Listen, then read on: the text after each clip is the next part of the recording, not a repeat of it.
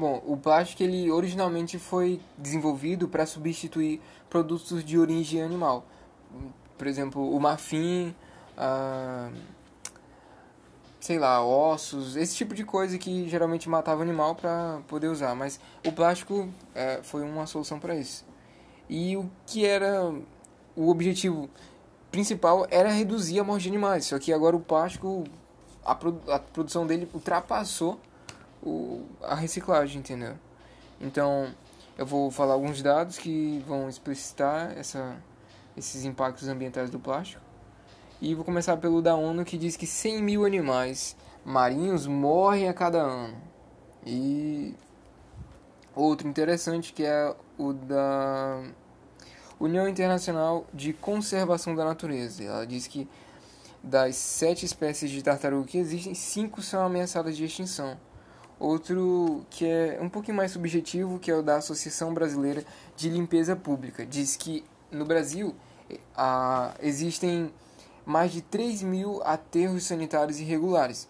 E isso aí está relacionado com a nossa capacidade de comportar lixo, que é mínima. Então a gente não tem esse preparo. E a gente acaba destinando o plástico a, sei lá, a qualquer lugar, entendeu? Joga na rua, na água. E aí é um problema é um problema mais estrutural, entendeu? Mais estrutural, tem, tem relação com o aterro sanitário e depois com esse, esse acúmulo de plástico na natureza. E outra coisa interessante que é as sacolas plásticas, é, o fato das sacolas plásticas liberarem CO2 quando são degradados. E não necessariamente de. Estou falando de combustão aqui, entendeu? Mas na natureza elas liberam CO2 naturalmente. E assim, o plástico demora 400 anos para ser degradado por inteiro na natureza, isso é um absurdo. Então, soluções possíveis para o pro problema do plástico. Já que o problema é a superprodução em, em detrimento da, da reciclagem, a solução é reduzir o consumo, entendeu? Reduzir o consumo. Então, como fazer isso? Através de novos hábitos adotados por cada indivíduo. Essa foi, eu vou agora falar como se fosse uma conclusão de redação. Então, vamos embora.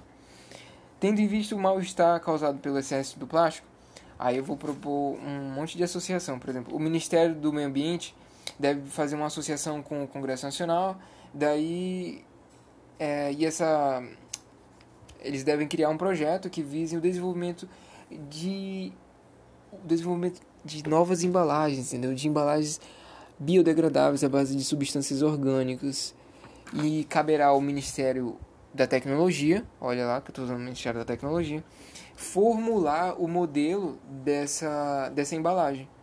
E aí o, que entra novamente o Ministério do. O Ministério não, o Congresso Nacional.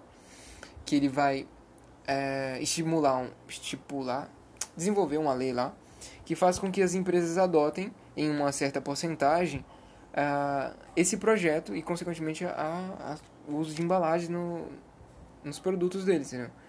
E assim é, pode ser que o, o, o consumo redu seja reduzido, né? E os impactos serão reduzidos também futuramente. Então é isso.